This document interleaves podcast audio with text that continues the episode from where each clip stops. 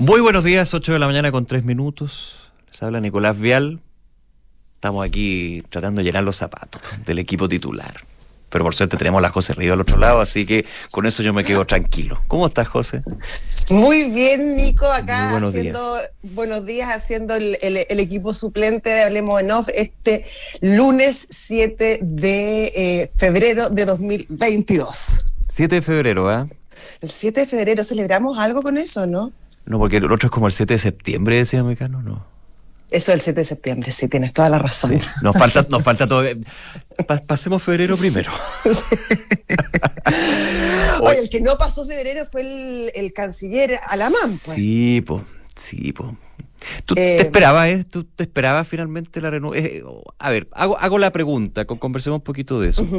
Porque hay, hay varios temas, ha ido conociendo también la, la trastienda, que es súper interesante también en algo que en semanas bien complejas, no, yo creo que no tanto para el ex canciller Alamán, sino más bien para otras personas del gobierno, específicamente el ministro del Interior Rodrigo Delgado, que tuvo que salir constantemente a explicar por qué no estaba el titular en un tema de migración que ahí muchos dicen eso pasa cuando finalmente se concentra más en el tema de seguridad que en el tema origen, digamos, que es de la migración, del fenómeno migratorio y el control de las fronteras que va por otro lado.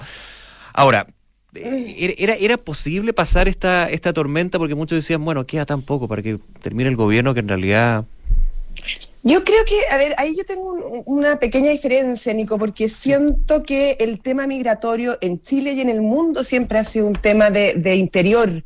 Eh, de hecho, la, la, repartición de, migración siempre ha correspondido a interior, nunca ha correspondido al tema migratorio y siempre se ha visto por, por, esa, por esa vía. Siempre han sido los ministros de interior, los subsecretarios de interior, quienes lidian con los temas migratorios. Efectivamente, esta crisis en particular particular tiene una, una, una esfera, una magnitud distinta, dado la crisis que ha generado la inmensa cantidad de migrantes que hay y obviamente se ha transformado en una crisis migratoria que obviamente supera de alguna manera em, eh, las fronteras chilenas. Es un, es, un, es un proceso que está viviendo toda la región, donde, claro, en Chile se concentra mucho porque finalmente es el destino final.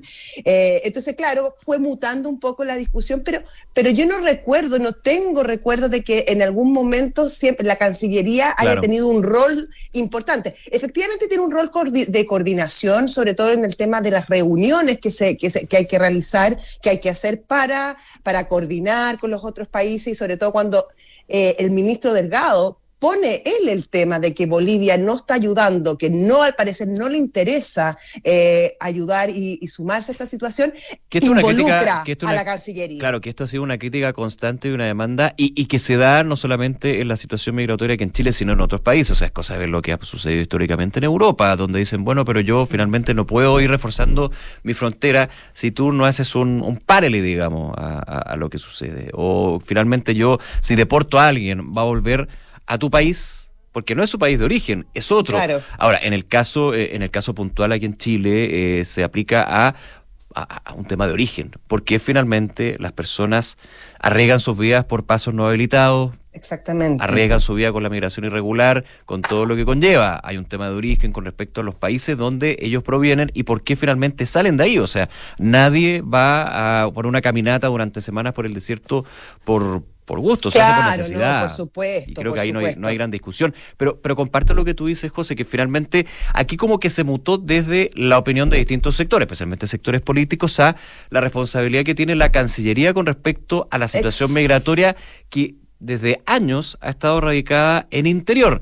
claro, una oportunidad que fue bien aprovechada, obviamente, por, por la oposición y, y, y, como bien decía la Consuelo el viernes, o sea, está como eh, o sea, esta búsqueda de, de, alguna manera de, involucrar al canciller Alamán venía hace ya algunas semanas. Aparecía mucho en Twitter, se, se, se dirigía la mirada hacia él por alguna razón, obviamente hay algo que tiene que decir Cancillería al respecto, es necesario y sería súper recomendable y súper bueno que los distintos ministerios trabajaran unidos en un tema tan importante como la migración, sobre todo que se ha transformado, y lo vemos en la encuesta, en la última encuesta académica también, mm. en una de las prioridades para la ciudadanía chilena. Ahora, cargarle la culpa de lo que está sucediendo al ministro, decir que hay un abandono de deberes enorme porque decide usar sus vacaciones para ir a España, me parece que se pasaron cinco pueblos. Ahora, lo que sí es discutible es si el momento del viaje es pertinente. Eso, sí. Eso, eso, porque ya, ya va, a ver, yo un poco lo hacía eh, eh, el análisis en el Dura en Punto con la José Stavrakopoulos.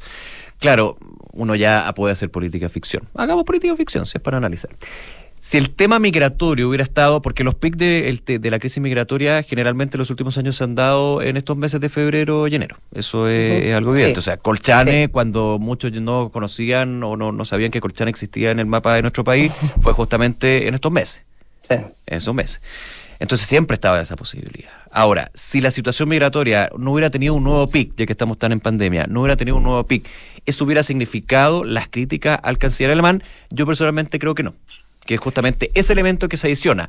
Ahora, no le quita, y de acuerdo contigo en el punto de que migración desde hace bastante tiempo se ve desde el punto de vista de interior y las relaciones diplomáticas se ven con Cancillería, eh, eso no quita de que por lo menos, y eso también se habla un poquito de la molestia que se dio desde el gobierno, este doble rol de soy canciller, pero voy a asumir un liderazgo de un organismo internacional cuando ya no sea canciller, pero ahora estoy de vacaciones, pero igualmente no voy como canciller, pero me visto de canciller. No sé si se entiende. Eso siempre ha sido muy complejo para los funcionarios públicos en general, ¿ah? especialmente los de alto calibre como son los ministros.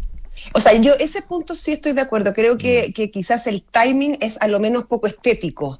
Eh, sobre todo a un mes de que se produzca el, cambio de mando y cuando además la gestión y la administración de, de Sebastián Piñera ha estado tenida constantemente de, polémica, de desaguisado. Cuando se logra un poco de calma, ya cuando falta nada para el traspaso, eh, entregar este elemento en bandeja para que se critique al gobierno, yo lo encuentro claro, un poquito, eh, hay, una, hay una falta de criterio probablemente ahí que, que no era aconsejable. Mm. Y además, efectivamente, él usa sus vacaciones, yo soy muy pro vacaciones, encuentro que hacen muy bien al, alma, al cuerpo y al espíritu. Son necesarias. Son muy necesarias, sobre todo después de años difíciles. Me imagino que no ha sido fácil para el canciller Anamán, pero efectivamente él eh, se junta con su homólogo español, eh, hace reuniones, eh, anuncian también desde Brasil que el ministro del Exterior se va a reunir con el, eh, el, ex canciller alemán ahora para empezar a coordinar las gestiones de este nuevo cargo que él va a asumir. Entonces, claro, yo, yo no creo que el ministro alemán haya hecho un abandono de deberes, que no haya cumplido con su misión, pero la verdad, algo irregular. Algo irregular. Estas reuniones son normales, son extras oficiales, que se hacen. Uno no, no, necesita tener la banda de, del cargo para empezar a trabajar al respecto, tener reuniones al menos. Pero claro, el momento elegido por Alamán claramente no era bueno y por lo mismo molestó muchísimo a la moneda, porque abre un flanco que era totalmente evitable. Y también justifica un poco la renuncia. Es que más salgamos de aquí rápido. Además, falta un mes, tenemos una estupenda eh, eh, subsecretaria que asume ahora como canciller, Carolina Valdivia, que ha hecho una gestión muy capacitada, que ha hecho una gestión muy buena, pero, pero claro, el gobierno y me imagino que el propio la dirá, salgamos rápido de acá y no sigamos complicándonos la situación. Ahora, el diputado Naranjo insiste con el tema de la acusación constitucional. Ahora, es un ejercicio que, ya no estamos acostumbrando. Sí, porque finalmente yo, yo sé un poquito la... A ver, se puede presentar la acusación, por supuesto, se pueden juntar las firmas, por supuesto, puede fructificar el proceso de acusación constitucional de pasar desde la cuestión previa, los tiempos que requiere, o sea, estamos hablando de una acusación constitucional ya con la experiencia que tenemos de, estos últimos cuatro años del Congreso, por, por ponernos una cosa inmediata, digamos, la acusación constitucional puede durar dos meses, hasta tres meses, si no se alarga, y el Congreso cambia y el gobierno cambia, entonces como que hay muchos que dicen, bueno, pero ¿hay agua en la piscina? Sí, mm. efectivamente, la Constitución indica que el nivel acusatorio puede estar hasta tres meses después de que el funcionario público deja su cargo. Seis meses. ¿Son seis meses? Ya, Son seis meses. Imagínate, alcanza. Ahora, con cambio de gobierno, se justificaría, yo, yo, muchos dirían, bueno, pero tú estás en, realidad estás como yéndote al lado político de la acusación constitucional que tiene que tener algún argumento constitucional. Pero sí es político. este es como el sellón de Donoto, esta es la clásica discusión. Entonces yo diría, sí, yo estoy totalmente de acuerdo que tienen que haber argumentos constitucionales para acusar en este caso a un ministro o exministro, pero no, no, saquémonos la venda. O sea, que hay, este es un tema político y que termina de hecho siendo votado políticamente. Si eso es así. o sea, es absolutamente político y la verdad que yo creo que el, diputado Naranjo está aprovechando el, momento. O sea, yo creo que es una acusación que no tiene mucho, o sea, no tiene mucho fondo, porque, perdona, constitucionalmente, ¿cuál es el abandono de ver? Él estaba de vacaciones. Claro, tendrías que. Hay algunos que dicen que está bastante claro, otros que dicen, mm, sí, pero era estaba vestido canciller, pero está en sus vacaciones. Ok. Ahora, tú, claro, tú dices, se, aprovecha desde un lado, pero yo creo que también desde otro, porque yo escuchaba declaraciones al senador Iván Moreira, quizá en el ah. fragor del minuto, con la el vocero, el vocero de verano. El vocero de verano que decía, bueno, a nosotros nos dieron, dieron tantas acusaciones, no vaya a ser, yo estoy parafraseando en este minuto, no vaya a ser que cuando nosotros seamos oposición tengamos que agarrar ese guante, que es también lo que se ha dicho mucho de pues. si habrá vendetta política por tanta acusación eh, constitucional, eh, negar el, la sal y el agua. A ver, Ojalá que no, pero se abrió una puerta. Es que se abrió una puerta, es efectivamente, y estamos haciendo, estamos analizando acá. Eh, si se sostiene, digamos, lo que es la acusación constitucional en contra de quien va a ser exministro, podría de alguna manera avivar los fuegos para que esto sea, ojalá que no, porque finalmente, a ver, cuando se justifican las acusaciones constitucionales, eso ya, tiene que irse viendo caso a caso, pero de todas maneras finalmente como es una situación política, va eh, quizás no dejando recursos a un lado o tiempos legislativos a otro, pero sí de todas maneras esfuerzo y conversación que tiene que ir a otros puntos que son centrales para la ciudadanía, digamos las cosas como son. Son las 8 y 15 minutos.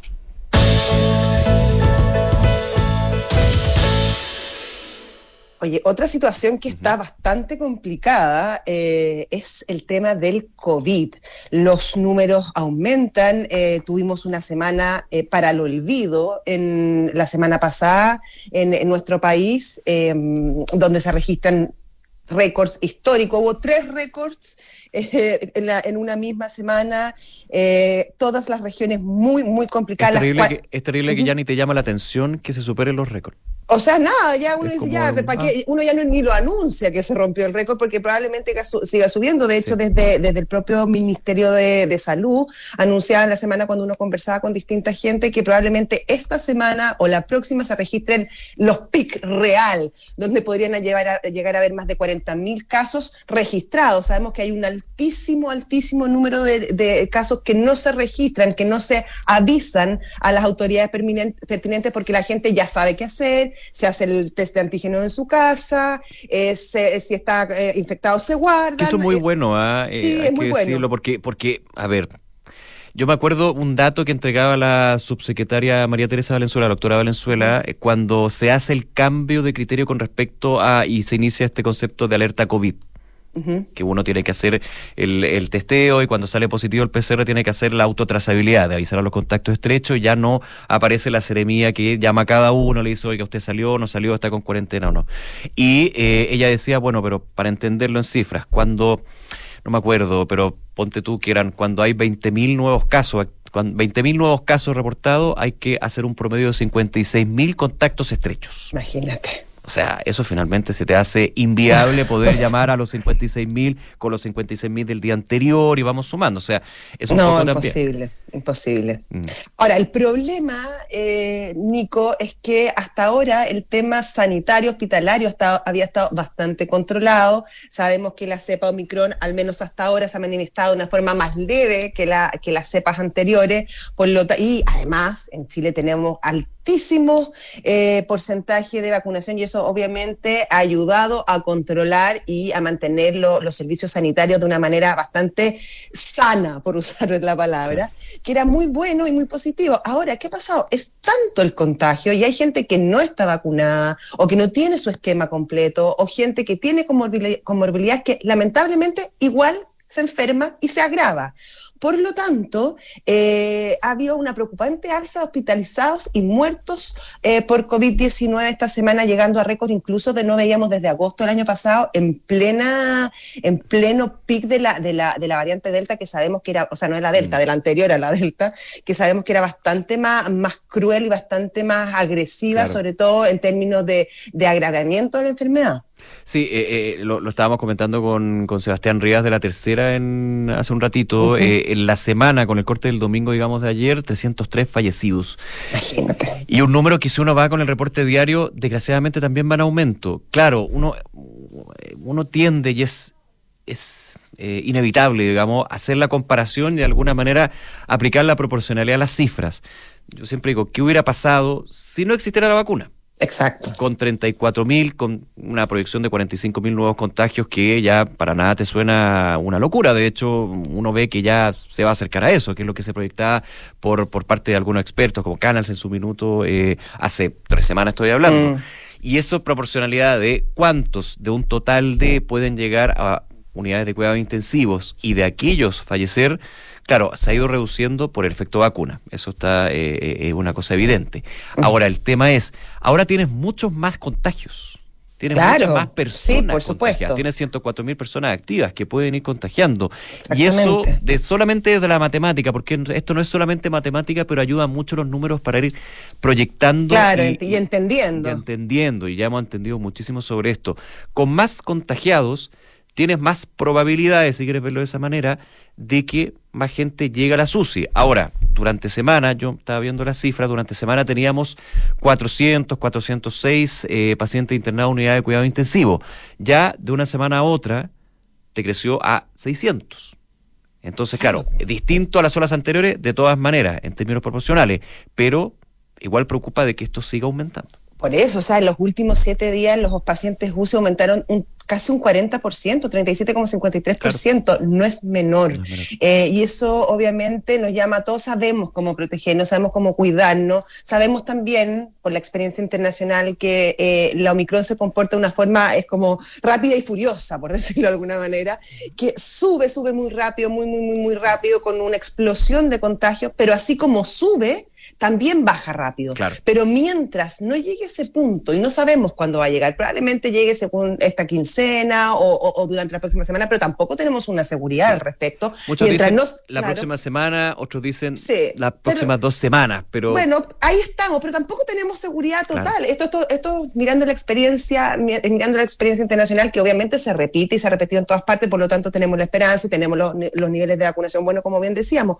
Pero mientras no llegue ese punto, tenemos que cuidarnos porque lamentablemente las camas son finitas, los, el personal médico que está cansadísimo y que ahora además está viéndose afectado por incluso ataques en algunos centros médicos. Hemos visto eh, cómo han llegado gente a atacarlo, eh, a enfrentar el problema. La verdad que eso es inentendible. Yo de verdad digo, esa gente en qué está pensando que en un momento de crisis donde los equipos médicos, los equipos sanitarios se han partido el lomo y han dado todo lo de sí por enfrentar esta situación por más de dos años, lleguen y tengan que además enfrentar ataques de trogloditas, la mm. verdad, la verdad, la verdad es inentendible. Sí, o sea, no le podemos echar la culpa al COVID, sería pues. bastante fresco de nuestra parte, pero hay un tema más de fondo, hay un tema de seguridad en el Hospital El Pino, de hecho, hace, hace dos días. Eh, fue, perdón, la madrugada del domingo, ya con una balacera, un tema de ajuste de cuentas, por lo que parecía, eso ya un tema delictual,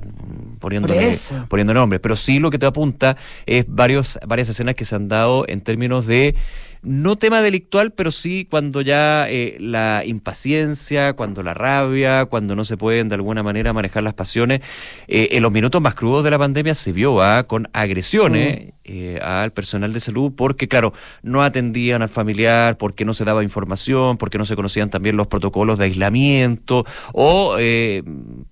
O, en muchos casos, y creo que eso era algo que sucedía y se podía escuchar en los testimonios de el personal de salud agredido, un tema de cero respeto por el otro, que ya podemos ir a un análisis. Es un análisis social que nos viene afectando hace un rato. podríamos estar tres horas hablando a quienes hablemos, pero. Claro, sacamos el tejido. Pero, pero, pero, se va sumando, se va sumando también a eh, eh, una crisis que no, no, no, quiero ser crisé, pero como que en estos minutos va mostrando lo mejor y lo peor de nosotros. Y eso es cierto. Sí, eso es cierto. Y bueno, como decimos, tener cuidado, ya sabemos. La buena noticia es que según vemos en el resto del mundo, esto pasa. Pero mientras sigue, siempre que llovió paró.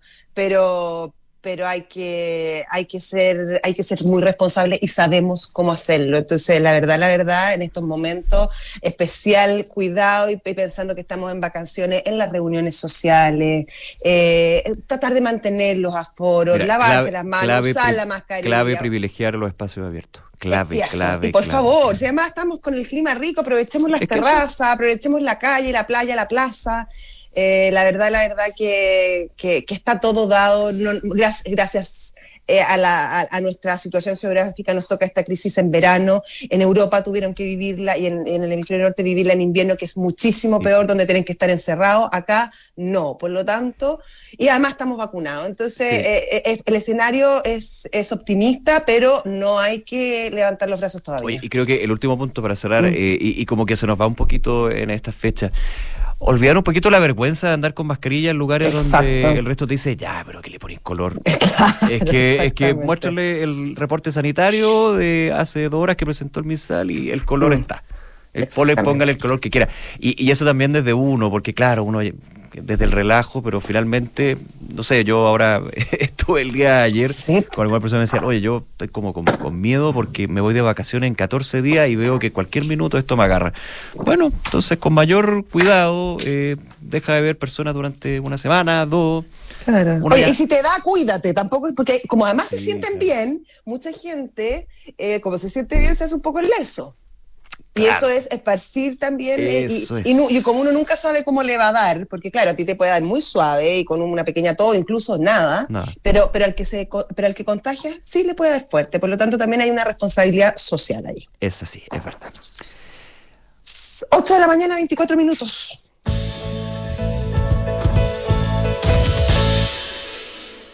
A ver, hablemos de información internacional, hay muchísima. Eh, pero está claro, sobre todo los vecinos. Pero vamos al lado, vamos a Perú. Es que lo, el tema de Perú, y ahí lo, ahí lo vamos comentando, José, y actualizando con lo que ha sucedido. O sea, ya que hay algún problema con un ministro, con un miembro del gabinete, con el propio presidente Castillo, eh, uno ya no sabe si es un problema, si es un punto más. Es súper complicado. Para un país que eh, no, no, no, no, le echemos todo el, toda la maleta, digamos, al presidente Castillo, que viene desde hace ya un buen tiempo, por no decir varios años, con una crisis institucional, política, pero aquí como que no, no se ha podido dar vuelta a esto. Y era un poco también, más que un poco, era la promesa que tenía Pedro Castillo cuando, recuerdas tú, se dio este tan complicado periplo desde la, desde la segunda vuelta, digamos, cuando se estaban esperando los resultados con Keiko Fujimori, y que fue agravando más la crisis del país.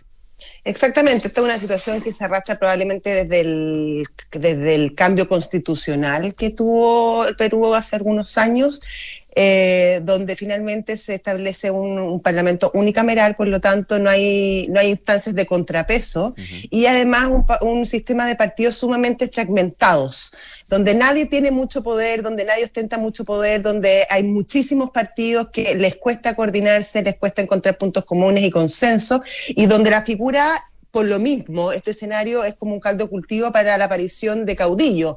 Tenemos los Fujimoris, el, Fujimorismo sobre todo, y también una respuesta anti-Fujimorista. Eh, más o menos así se establece un poco el, panorama peruano. Las fuerzas, digamos. Las fuerzas, de, claro, las fuerzas políticas del Perú. Y el problema es que, claro, el anti-Fujimorismo ganó, ganó en esta pasada y llevó al presidente Castillo al poder. El problema es que después rápidamente de alguna manera se desentiende. Estas fuerzas antifujimoristas se desentienden del presidente Castillo y lo dejan un poco a la deriva salvo a lo mejor el, sector de Verónica Mendoza, que han sido, han sido más coherentes y han, estado ahí, sobre todo porque hay cierta, cierta afinidad ideológica, siendo que Victoria, Victoria Mendoza, Verónica Mendoza es más, más centrada, es más como el Frente Amplio, podría decir uno. Eh, pero lo dejan bien solo y además a esto se une la inexperiencia reconocida por el propio presidente Castillo que dijo que estaba en un proceso de aprendizaje, cuestión que claro, yo creo que no le da mucha confianza a los peruanos, ni a los mercados, ni a los inversionistas, pero ni, al pueblo. Te habla de honestidad, te habla de un presidente transparente y de alguna manera humano, pero muchas veces el liderazgo tiene que mostrar un grado de humanidad, pero también mostrar que no sé si es mejor que uno, pero sí que está más alto que uno, que uno. No sé si, si me entiende. Eso es como de las cualidades del liderazgo. Pero Nico, o sea... Mostrar las cartas y algunas no. Exactamente, pero y no solo eso, uno cuando se va a operar busca un doctor, un cirujano que sepa. cuando uno busca, uno busca un presidente, busca un, presidente que esté preparado y que sepa dirigir un país, porque si no, si para, si buenas personas yo busco amigos, no, no, no, no ¿me entiendes tú? Lo mismo que si se me echa a perder el califón, yo llamo a un gaffiter, no llamo a un profesor. O sea, eh, hay distintas habilidades y uno tiene que estar preparado según los cargos, sobre todo cuando estamos hablando del presidente de la República. Bueno, en este hecho en particular, eh, estamos en una nueva, en una nueva problemática porque Héctor Valer, que era el nuevo presidente del Consejo de Ministros, eh, ha tenido que el Primer ministro este el primer ministro que tiene mucho poder, porque recuerda que es el, el, Congreso eh, aprueba al, al, presidente del Consejo de Ministros que, y se habla del, del gabinete de, del, del, de este personaje, en este caso de Héctor Valer. Em, ¿Qué pasa? Ha tenido que renunciar Héctor Valer porque se conocieron denuncias de violencia intrafamiliar. Esto significa que cae todo nuevo el gabinete y ya vamos como en el tercer... ¿Esta es la cuarta? esta es la cuarta, claro. Este es el tercero que cae. Eh, vamos en un cuarto gabinete en menos de seis meses del presidente Castillo. Seis meses, mira, yo como que tenía en la cabeza que era, que era un año. Seis meses. Seis meses, o sea, es nada, mm. Nico. Y esto ha generado una situación política bastante complicada, porque si, bien estamos acostumbrados a los procesos de vacancia en Perú, donde vacan a los presidentes, ya es como también, es como, así como para nosotros las acusaciones constitucionales se han transformado en algo como bastante periódico, bueno, en Perú es más tremendo porque vacan a los presidentes. El problema es que hasta el momento siempre había sido un tema más bien político, de las fuerzas, de los distintos partidos, el fujimorismo, etcétera donde, claro, Keiko está pidiendo la vacancia de, Castillo hace bastante rato, yo creo que desde el, desde el día 4, ponte tú pero ahora se han unido fuerzas que hasta el momento eran bien ponderadas. Por ejemplo, la prensa. Eh, el diario El Comercio, que es probablemente uno de los principales diarios de, Perú, eh, le ha solicitado al gobierno, le ha dicho al, presidente Castillo que eh, probablemente su último mensaje a la nación debiera ser en los prontos días y debiera ser el mensaje de renuncia, porque así como están las cosas, el futuro del Perú va hacia la deriva y eso no se puede permitir. Entonces, cuando voces centradas que hasta ahora siempre habían defendido los procesos democráticos, se manifestaban en contra de estos procesos de vacancia, sobre todo por un tema de estabilidad del país. Recordemos que en algún momento, al comienzo del gobierno de Castillo, cuando, cuando las fuerzas políticas ya querían vacarlo, sale incluso el, el homólogo de la CPC peruana, o sea, no, no, recuerdo el nombre ahora, pero en el fondo de la cooperación de, los empresarios, del gran empresariado, a defender a Castillo y decir, no, no queremos vacancia, démosle un voto de confianza al presidente trabajemos todos juntos. Buscando la estabilidad institucional, digamos, del rol que tiene el presidente más allá de la persona. Claro, porque más allá de, los intereses económicos, que son muy importantes, un país no puede avanzar si no tiene cierta estabilidad política y una institucionalidad clara y sólida. Por lo tanto, claro, se juntan eh, estas fuerzas para darle sostenibilidad al país, pero cuando ya ves que esos estamentos que hasta, que hasta ahora siempre habían abogado por esa vía, comienzan a solicitar la renuncia del presidente, eh, claro, el, escenario se empieza a ver bastante más oscuro.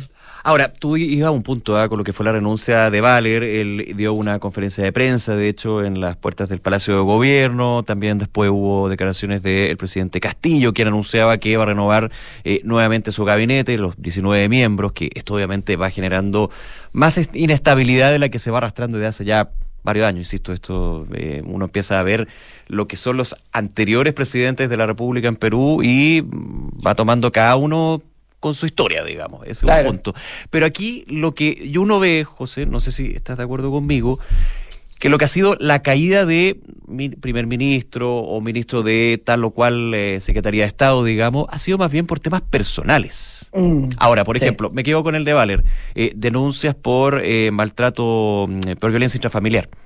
Entiendo, y ahí la, memoria me fue de fallar, pero con otros miembros del gabinete también, no con violencia intrafamiliar, pero con otras situaciones, con temas más políticos, con qué hizo cuando estaba en el partido tal o cual.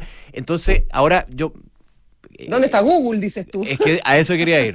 A eso gracias, a eso quería ir. Es medio odioso las comparaciones, pero cuando, y haciendo un poquito, aterrizándolo a lo que ha sido el proceso de, cambio de gobierno aquí en Chile, cuando desde eh, el equipo del presidente electo Gabriel Boric, el mismo Gabriel Boric decía, vamos a revisar, recontra revisar, de hecho una empresa externa hacía como una especie oh. de auditoría buscando entre el currículum, eh, vida familiar, claro, tienen que ser impolutos los que llegan al gobierno aquí nadie es, santo. Nadie es santo. Si, si, me, si me encuentran a 19 personas santas para.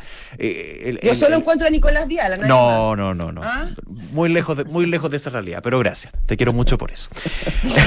pero si vamos a conformar con, con, con Santo, difícil, imposible. A ver, el punto es que hay cosas que si hay denuncias por violencia intrafamiliar, ya eso es una señal de alerta. ¿Y por qué hago un poco la comparación acá? No estoy diciendo que aquí se haya hecho mejor. De hecho, todavía estamos con algunos subsecretarios que siguen con algunas críticas, que unos podrían decir tienen más sustento que otros, de todas maneras. Y siempre va a ser así. ¿eh? Algunas críticas que salían bastante arriba en Google también, o sea, que probablemente eran conocidas. Claro, algunas que dicen, bueno, pero esto no es más bien del currículum que tenía, sino por una declaración o porque mm. se le asoció con una acción de otro. Estamos de acuerdo, ya. Pero es lo importante del chequeo contra chequeo, porque finalmente, si te sucede esto con tu primer ministro, si te sucede con otro, en, no recuerdo quién era, pero con, ciertas actitudes bien oscuras dentro de la política, me estoy refiriendo a la situación de, Perú, eso te va generando flancos, flanco, flanco, flanco, flanco. Aquí en Chile pasa poco, ¿ah? pasa poco y, y, ojalá siempre sea así. Muchos dirían y me podrían decir, bueno, pasa poco porque no se devela tanto. Chucha chuta, eso ya es más complejo. Perdón, se me, salió, el chilenismo el día lunes. Pero a, lo que voy, lo de Perú ya es una cosa sistémica, donde ni siquiera es por un tema de que usted hace mal la pega. Es usted va a hacer mal la pega porque ha hecho mal su vida. Es un poco también eh, el escenario que quería pintar ahí. Exactamente. 8 de la mañana, 34 minutos. Hasta me salieron ah, chilenismos, con, pero, siempre puede ser peor. Te emocionaste, te emocionaste. Oye, un, temita, un, temita cortito, se acaba la fin de, el fin de una era, eh, Nico, se acaba el fin de una era, la era pro. El la era el PRO, el, partido liderado por Marco Enrique Ominami, el eterno candidato, la cuna del progresismo, sí, eh, y el, partido, claro que uno no puede separarlo de la figura de Marco Enrique Ominami, es su gran líder, eh, su fundador, su mentor, y, bueno, el que lo ha acompañado en, estas eh, múltiples eh, candidaturas a la presidencia. Finalmente se acaba el PRO, ¿por qué? Porque, bueno, no cumple con el porcentaje o el, número de votos necesarios en las últimas elecciones para mantenerse como partido, por lo tanto, el CERVEL, siguiendo la, ley, eh, termina por, por, por cerrarlo, no sé si es cerrarlo la palabra, pero por poner fin a, esta, a este partido, a esta colectividad. Disolverlo. Disolver, claro, eso es mejor. Ahí siempre, eh, en el mundo político, los conceptos siempre pueden ir, bueno, en realidad no es disolver, es de alguna manera que poner en un cajón. ya sí, van a encontrar una Siempre se va a encontrar. Ahora, mm. ¿esto se sabía? Sí. Ahora, hay un análisis también de fondo. Recordemos y hagamos un poquito de memoria eh, lo que fue la, la primaria las primarias presidenciales, cuando finalmente, y después de todas las complicaciones judiciales que tenía Marco Enrique Ominami, digamos, caso SQM, que finalmente se pudieron ir despejando a último minuto por, varias complejidades dentro de la, defensa que tenía Marco Enrique Ominami, finalmente él dice voy a ser candidato presidencial y empieza a generar un problema a nivel del PRO, en términos de que, y, y esta eterna discusión, ¿el PRO es Marco Enrique Sominami o Marco Enrique Sominami es el PRO? No, yo creo que el pro, o sea, Marco Enrique Ominami acá es la figura y, el, otro es un instrumento. Porque recuerda tú que en algún minuto las figuras como Alejandro Navarro, Alejandro Guillé, dejan eh, sus candidaturas, digamos, para el Congreso y uno dice, bueno, pero eran las cartas fuertes más que para apoyar un futuro, eventual futuro gobierno de Marco Enrique Sominami, para que subsistiera el PRO. Y justamente por eso que finalmente se concreta, que se disuelve debido a que no cumple con los requisitos legales por la ley de partidos políticos. O sea, pierden dos cartas importantes y eso muchos dijeron, bueno, podrían haber sido reelegidos probablemente. De hecho, ahora eh, se me olvidó porque eh, el senador Alejandro Navarro ahora se fue al Frente Regionalista Social, creo que sí, ¿no? Se fue para allá. Sí. Sí, porque también se disolvió el partido que tenía, que ya han habido varios. O sea, esto ha sido. ¿Qué es lo que pasa? Que finalmente cuando no cumple con los requisitos, muchos dicen, bueno, tranquilo, si finalmente se puede unir con otro, con un movimiento. Hay, hay una crítica estructural, digamos, pero lo que es cierto es que el PRO tenía muy poca salida para seguir existiendo si finalmente se concentró la estrategia electoral en la figura de Meo y no del resto. Exactamente. 8 de la tarde, de la tarde, fíjate, me confundí con el de la tarde. 8, y 38 minutos.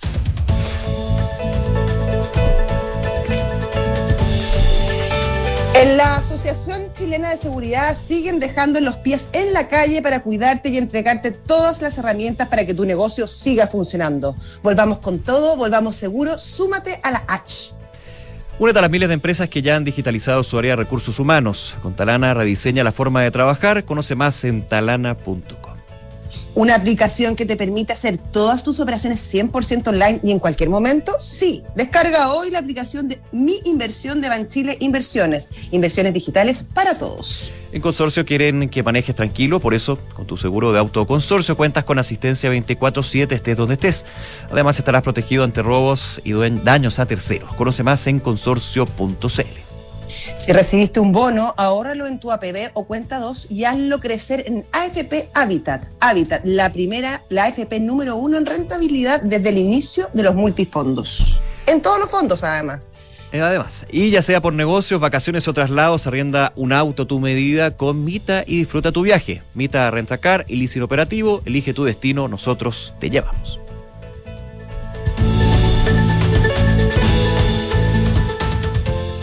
Mita, Rentacar y Leasing Operativo somos mucho más que autos para disfrutar. Somos mucho más que flotas para las industrias que mueven el país. Somos servicio de excelencia y seguridad. Somos innovación y cuidado por el medio ambiente. Además, somos referentes en la movilidad para empresas de norte a sur, como también para las personas que hacen de su vida un constante movimiento.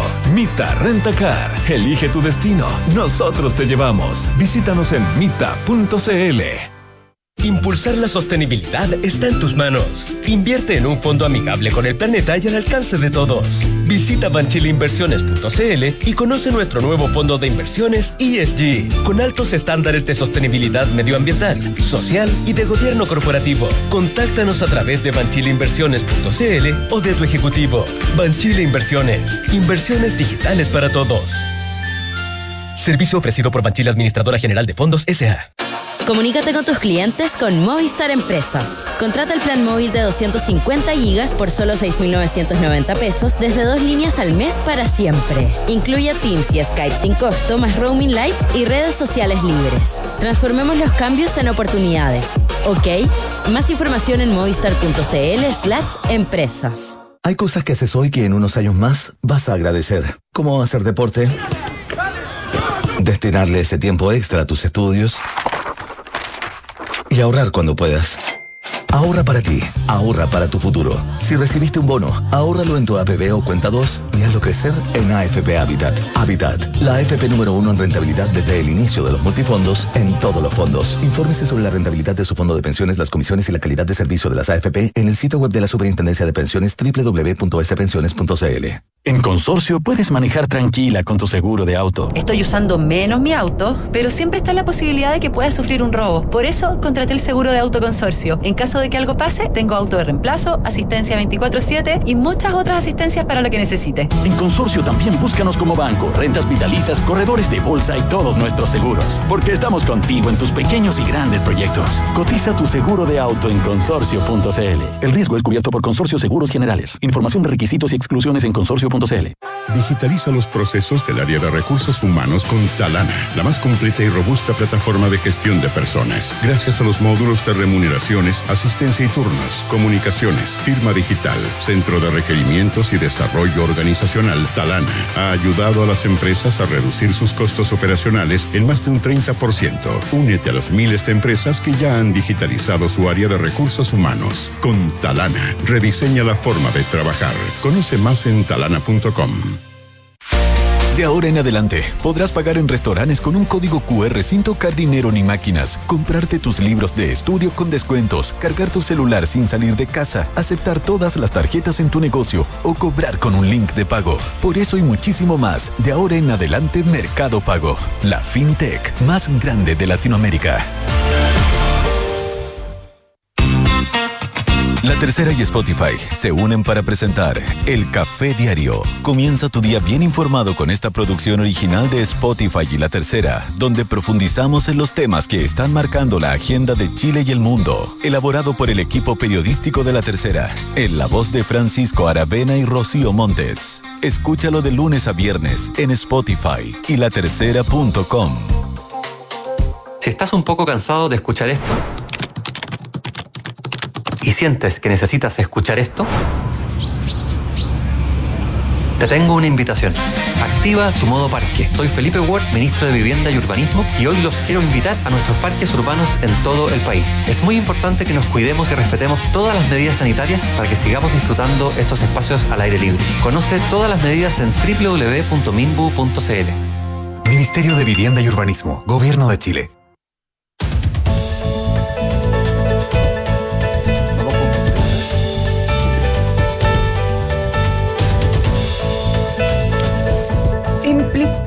Simplifica los procesos de tu empresa con TOC, un equipo de profesionales con más de una década de experiencia desarrollando nuevas tecnologías y soluciones 100% digitales, impulsando la innovación tecnológica en Chile y en el mundo. Conoce más en Biometrics. Porque un buen inversionista busca números y no palabras, decídete hoy por un departamento Santolaya. No te lo pierdas, unidades con descuentos de hasta 17%. Y contrata plan móvil de 250 gigabytes por solo 6.990 pesos mensuales por línea y mantén tu negocio siempre conectado con Movistar Empresas. Incluye Teams y Skype sin costo, redes sociales libres y roaming light.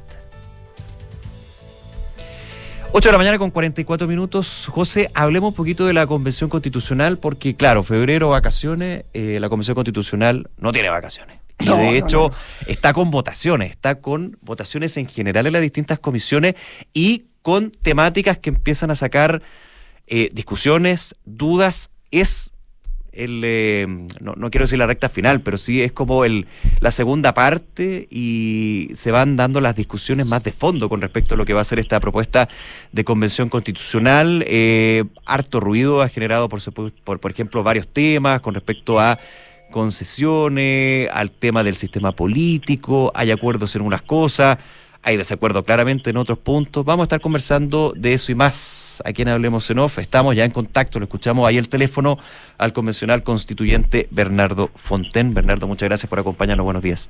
Buenos días, Bernardo. hola, hola, Josefina. Hola, muy buenos días. Muy buen lunes y buena semana para todos. Buena semana para ti. que están en vacaciones. Sí, no, no creo que nos estén escuchando, pero pueden escucharnos en el podcast ahí de Duna.cl. Sí. Bernardo, em, tú eres miembro de esta polémica eh, eh, comisión de em, medio ambiente y, de y modelo económico, eh, donde probablemente se han dado estas resoluciones, estas votaciones que han llamado más la atención, sobre todo en el sector privado. Me refiero al tema de la nacionalización de los recursos naturales estratégicos, al tema de la caducación de los derechos de agua, bueno, y a otras iniciativas que, claro, em, llaman eh, dan la alarma eh, sobre lo que está eh, pasando en, en, la convención, sobre todo porque son titulares bastante fuertes, aunque sabemos que esto es una, una, discusión que está en ciernes, que falta muchísimo y que probablemente no, no, no, lleguen a puerto, al menos como se están viendo. Quiero que nos expliques cuál es tu sensación, sobre todo desde dentro de la comisión. ¿Cuál es el espíritu de la conversación? ¿Hay espacio para los acuerdos, para el diálogo? ¿Cómo lo ves tú? Bueno, mira, yo creo que eh, este, efectivamente este proceso va avanzando. Estamos en la votación en general. La votación en general significa que se aprueba tramitar un cierto proyecto, una cierta propuesta de norma constitucional. Eh, es mucho más que aprobar una idea, es aprobar un texto concreto.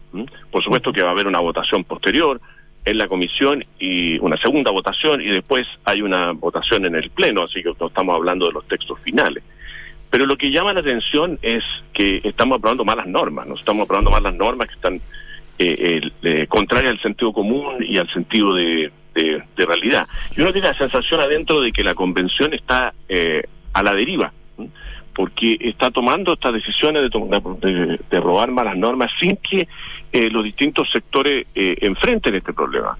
Dada la composición de la, de la, de la convención, donde el 70% son del mundo de Boric, el 70% son de izquierda dura o de ultraizquierda, es indispensable que el Partido Socialista y el Frente Amplio eh, opinen si están de acuerdo con estas normas tan radicales que están dando en todas las comisiones, ¿eh? en la que estoy yo, que es la de Medio Ambiente y Economía en particular. Pero, pero, pero, pero caramba, hay una, hay una propuesta también de, de, regionalización que se parece mucho al federalismo argentino, con regiones que van a tener endeudamiento propio, impuestos propios, hay normas en el, en, en el sistema político, como decían ustedes, que llaman la atención hay la, petición de poner un, un, consejo de medios para establecer la verdad absoluta y regular la, libertad de, de, expresión. Hay otra norma para eh, condonar delitos, incluso delitos que no se han cometido, no, todavía delitos que se cometan en, mm. en temas de orden público, hasta el, el, el plebiscito. Eso ya sí que, eh, eh, obviamente, es una cosa aberrante, porque imagínate que darle un un, tiempo. Un libre, digamos, y un incentivo a, todos los que quieran destruir, saquear, quemar. No, y, y, y, bastante retroactivo, de hecho, hasta Arturo Hernández Norambuena podría estar dentro de. Exacto, Lo que se, por lo menos lo que se ha hablado de, de esta norma que está en discusión, o sea, volvamos un poquito al tema, yo quiero relevar eso, que eh, se vota en general, pero sigue en discusión, porque muchos dicen que aquí se vota, y eso un poco también para, para eliminar la, la, la, fake news que muchas veces se dan con respecto al trabajo de la convención. Aquí no es que ya se votó eh, y está está dentro de la propuesta de constitución. Tiene un primer paso, que es la votación en general. Ahora, hay una discusión que pasa no solamente por la comisión, sino que después tiene que llegar al Pleno.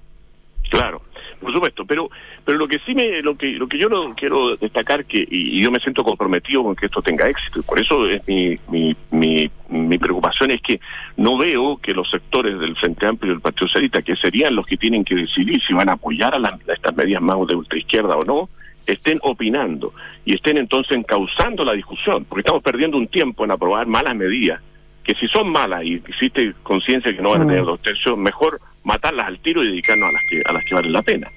Ahora, en la comisión mía hay, hay, hay, hay ideas bien sorprendentes. Claro, ahora eh, hablábamos el viernes, Bernardo, con Patricia Politzer, constituyente, colega ahí, eh, y nos decía la, la Patti que a pesar de de claro, de, la, de las incertezas quizás que produce este tipo eh, de discusiones, eh, a su juicio eh, es positivo que se hable de todo y que se escuchen todas las voces y no las mismas voces de siempre. En ese sentido, ¿no crees tú que puede haber algo positivo respecto a que se presenten ideas o se presenten mociones o se discutan o se dialoguen cosas que, que quizás nunca se habían dialogado y por lo mismo se llegó a este estado eh, de, desesperación de muchos grupos, incluso de desorden institucional como el que vimos el 18 de octubre pasado? Bueno, es que yo creo que ella lo toma muy, muy, frívolo. Resulta que aquí hay dos cosas distintas. Una cosa es que eh, exista diversidad en la convención, y eso es muy bueno y positivo, que hayan ideas distintas, pero aquí se están aprobando, se están aprobando tramitar ideas que no tienen sentido común. Entonces, eh, ya no son ideas, son propuestas concretas. Entonces ahí ya no estamos hablando de oír voces, estamos hablando de aprobar textos que van tramitándose. Por ejemplo, se tramita un texto que se va a tramitar en vista de la aprobación de este texto que significa eh, estatizar toda la minería, la pequeña, la mediana y la grande. Ah. Entonces uno dice, mira, hoy día nosotros necesitamos atraer inversión minera aprovechando el precio del cobre, como ustedes saben está muy alto, este eh, en forma gigante. ¿Para qué? Para mejorar los sueldos de las personas, para mejorar el, el, el norte que siempre ha estado tan difícil, para mejorar la, recaudación tributaria, para mover el país y tener crecimiento, incluso por un deber casi moral de, de aportar eh, con el cobre a la electrificación del mundo que va a ayudar a, detener el calentamiento global, así como el litio. Entonces, uno dice, bueno, pero ¿qué sentido tiene eh, aprobar una norma que ahuyenta desde ya, ya el solo hecho de haber aprobado esto, ahuyenta desde ya la inversión en minería? Pero no solo eso, sino que además esto generaría, si se llevara, si se aprobara, una lluvia de, juicios de indemnización, como han dicho todos los, los, los abogados constitucionalistas que han opinado, eh, que dejaría al país totalmente quebrado, entonces no habría plata para tener derechos sociales. Y estamos cambiando la constitución, entre otras cosas, muy fundamentalmente para tener mejores derechos sociales, salud, educación, pensiones, vivienda, etcétera. ¿Y dónde va a salir la plata si la plata que no que, que ya cuesta tenerla para el Estado la va a gastar en, en, indemnizar a las multinacionales y a, los, y a los mineros medianos chilenos. Estamos conversando con el convencional constituyente Bernardo Fontaine. Eh, Bernardo, eh, esos son los temas que, que, generan preocupación en distintos sectores porque, claro, pasan de la votación en general, se va al particular, a la discusión en la comisión y finalmente se va eh, definiendo también cómo va a actuar en términos de la norma de los dos tercios, que finalmente lo que busca es la obligación de llegar a acuerdos para finalmente que fructifiquen o no esa idea. Pero te quiero llevar a, a un punto relacionado. Estos son los que preocupan a ti te ya te despreocupan algunos debates en tu comisión o en otras eh, comisiones con respecto a temas que eh, por lo menos yo he notado y leído de que hay consenso de que de alguna manera no deberían generar a lo que voy también optimizando lo que son los tiempos. Ustedes tienen un tiempo bastante acotado, eh, está todavía la discusión si se va a pedir una prórroga o no, desde la mesa directiva se ha dicho que son apocotados pero que se va a cumplir y obviamente eso dice, bueno, entre más temas se genera un acuerdo transversal o cerca de, lo unánime, digamos, eh, vamos concentrándonos en estos que son bastante más complejos, más peleagudos. Bueno, yo creo que sí, yo creo que hay, por ejemplo, el tema de, que está avanzando bien, esto de mantener la figura, o no la figura, el cargo de presidente. Nosotros había muchas voces por eliminar el presidente y, hacer que el presidente fuera nominal y tuviéramos que elegir un primer ministro, una cosa que no tiene nada que ver con la historia de Chile y sería decir a los ciudadanos chilenos, mire, ustedes van a elegir un presidente o no lo van a elegir porque no va a existir y eso van a ser los partidos políticos los que van a decidir quién, quién eh, gobierna. Bueno, eso está bastante encaminado. Sí hay una discusión grande si va a haber un presidente con dientes o era un presidente que va a estar totalmente dominado por el por el por el por el Congreso. Una mala noticia obviamente de haber eliminado el, el, Senado. Hay una serie de razones técnicas por las cuales... Claro, hablar de un Congreso unicameral. Y, ahí es, bien curioso porque se habla y se apunta a terminar con el Senado, pero muchos dicen, ojo, porque... Hemos, tenemos experiencias cercanas, digamos. Claro. Bueno, claro, es una, una cosa que ha usado Venezuela, que ha usado varios países que, tienen mal, mala que traen malos recuerdos. Pero además eh, eh, eh, es un golpe a, la, a, la, a las regiones y a la, y a, la, la, capacidad de mejorar las leyes. A las regiones, porque en el Senado las regiones están más representadas. La representatividad. bueno, pero pero hay otros temas, digamos. Yo creo que en derechos sociales tengo una discusión grande, por ejemplo, porque el, se, recién se aprobó la semana pasada una norma que tiende a prohibir que exista participación privada en la entrega de derechos sociales. O sea, en concreto, eh, dejaría fuera la salud privada del mm. sistema de seguridad social. Resulta que eso es muy grave. Hoy día, para que ustedes se, hagan una idea, hay 7 millones de pacientes FONASA, FONASA, que con un bono libre de elección se atienden parcialmente en la medicina privada. Además hay 3 millones 400 mil en la ISAPRE. O sea, hay 10, más de 10 millones de chilenos que se atienden en la medicina privada con pago de parcial, al menos de cotizaciones, pues hay un copago, etcétera, pero hay un reembolso, hay un, hay un bono. Y eso es lo que quieren prohibir. Bueno, eso es contrario al sentido común totalmente. Aquí se trata de mejorar la salud y mejorar la salud pública, por supuesto. Pero quitarle a los chilenos la salud que a la cual están teniendo acceso hoy día, eh, gracias al sistema de, mixto de salud privada y pública no tiene ningún sentido. Lo mismo pasaría con eliminar los colegios subvencionados, que también están dentro de esa norma. En el tema de, pensiones va a haber una discusión muy importante, porque... Pero ahí tú postulaste, patrocinaste una de, la, de, la, de las propuestas ciudadanas que fue la más, la más votada, de hecho, respecto justamente al tema de las pensiones. Sí, yo yo yo apoyé la, iniciativa con, mi plata, no que hecha por un grupo no, no, no, no, de, de, de, ciudadanos y también presenté mi propia iniciativa que busca justamente mantener la, la, la, propiedad de los ahorros previsionales de los trabajadores en manos de los trabajadores y por ende la libertad de elegir un administrador público o, privado. Y en el caso de ellos de con mi plata no también están eh, este, eh, postulando que se igualen las pensiones de los hombres y las mujeres y que la pensión básica universal pero la pensión básica universal ya, ya se, se aprobó. La pensión garantizada eh, eh, y resulta que eso obtuvo, claro, obtuvo 60 mil firmas en, un mes y medio, más de 60 mil firmas. Y hay otra parecida que obtuvo 17 mil, o sea, entre las dos suman 80 mil. Ya. Claro. muy lejos lo, más firmado. pero ahí va a haber una discusión importante porque casi todas, las, eh, excepto la, la, mía y una de, del, del, del, de los pocos de centro izquierda que hay, todas las demás iniciativas presentadas por los constituyentes buscan estatizar los fondos de pensiones de los trabajadores al tiro, ¿eh? o sea, cinco, no, no los, futuros como, Bernardo, y, y, en, términos de las iniciativas populares, y ahí te quiero hacer la pregunta, que tenga 60 mil votos, que sume 80 mil votos, ¿puede tener un peso con respecto a otras iniciativas que hayan cumplido el mínimo de 15 mil? Eh, digo, en términos de cuánto, cuánto apoyo popular se presentan, ¿eso puede tener una relevancia en la discusión? Debiera tenerlo porque esta esta, esta convención, no sé, tú tienes que escuchar a los ciudadanos y fue construida entre otras partes, entre otras partes con bajo la base de que había que oír a los ciudadanos y cuando uno ve que hay 80 mil firmas por mantener la capitalización individual, la propiedad de los fondos, y hay 20 mil por el por lo que plantea Nomás FP, que es estatizarlo todo el tiro, eh, eh, hay una diferencia, ¿no es cierto? Hay una diferencia. Eh, así que yo creo que ese, va a ser un tema eh, eh, importante. Hay tema del agua, en, el agua también se aprobó una norma muy aberrante. Sí, la caducación. Bernardo, y en ese sentido te oigo y la verdad que, claro, es bien, bien negro el, panorama que tú estás pintando. ¿Hay alguna gota de optimismo en ti respecto a lo que está pasando, lo que vaya a pasar? Perdona, yo creo que sí, o sea, yo creo que todavía estamos en un proceso que este barco va a la deriva, va camino al naufragio como va porque va, va, a terminar haciendo una constitución muy mala, pero muy mal hecha, digamos. No estoy hablando de un tema ideológico, estoy hablando de un mm. tema que tenga sentido común y que funcione. ¿eh? Pero creo que eh, eh, este, el propio Fernando H. decía en una entrevista el otro día que él ya se convenció que esta no va a ser una buena constitución. Bueno, a mí me espanta eso, porque yo creo que los chilenos merecemos una buena constitución, por supuesto. Y yo estoy comprometido en que eso resulte. Bueno, pero eh, el tema del Banco Central lo veo mejor. Eh, eh eso está como bien encaminado. Este, y, creo que todavía estamos a tiempo de que, de que se haya un golpe de, timón. Aquí, en el fondo, eh, eh, esta, esta ¿Y qué tiene que dar el golpe de timón, tú decías, el Partido Socialista Frente Amplio, no? Volvemos por, por supuesto, yo creo que al final tiene que ser Gabriel Boric.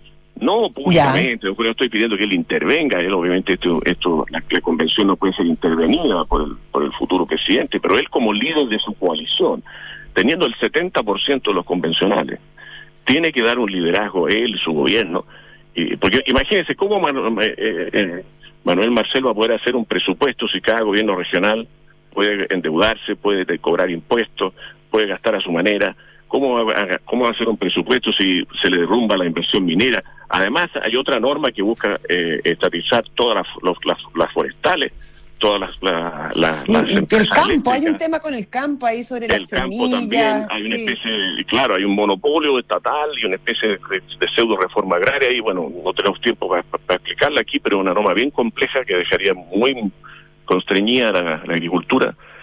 Eh, está el tema de los derechos de agua, o sea, esto están, están armando un cóctel que es como una bomba atómica para la economía. Ahora, yo creo que lo, central entonces es que volvamos al, origen. Aquí queremos una nueva constitución para que haya, para que haya cambios. Y son necesarios los cambios. Pero, pero la, la, la izquierda eh, en, en, la convención transformó los cambios en refundación. Ahí perdimos el norte. Y ahora la refundación se está transformando en demolición de Chile. Y eso sí que es, es, es fatal. Lo que tenemos que hacer son cambios pero no eh, arrasar con todo, porque obviamente estamos copiando muy mala idea. Bernardo Fonten, nuevamente agradecerte esta conversación con Duna, que tengas un excelente lunes y un muy buen, eh, muy buena semana. ¿eh? Un abrazo. Bueno, un abrazo, gracias a ustedes. Adiós. Buenos días, que te vaya muy bien. 9 de la mañana, José. Nos despedimos, pues, Nico. Así es. Hasta mañana. Nos juntamos mañana. Que les vaya muy bien. Buen día, chao, nos vemos.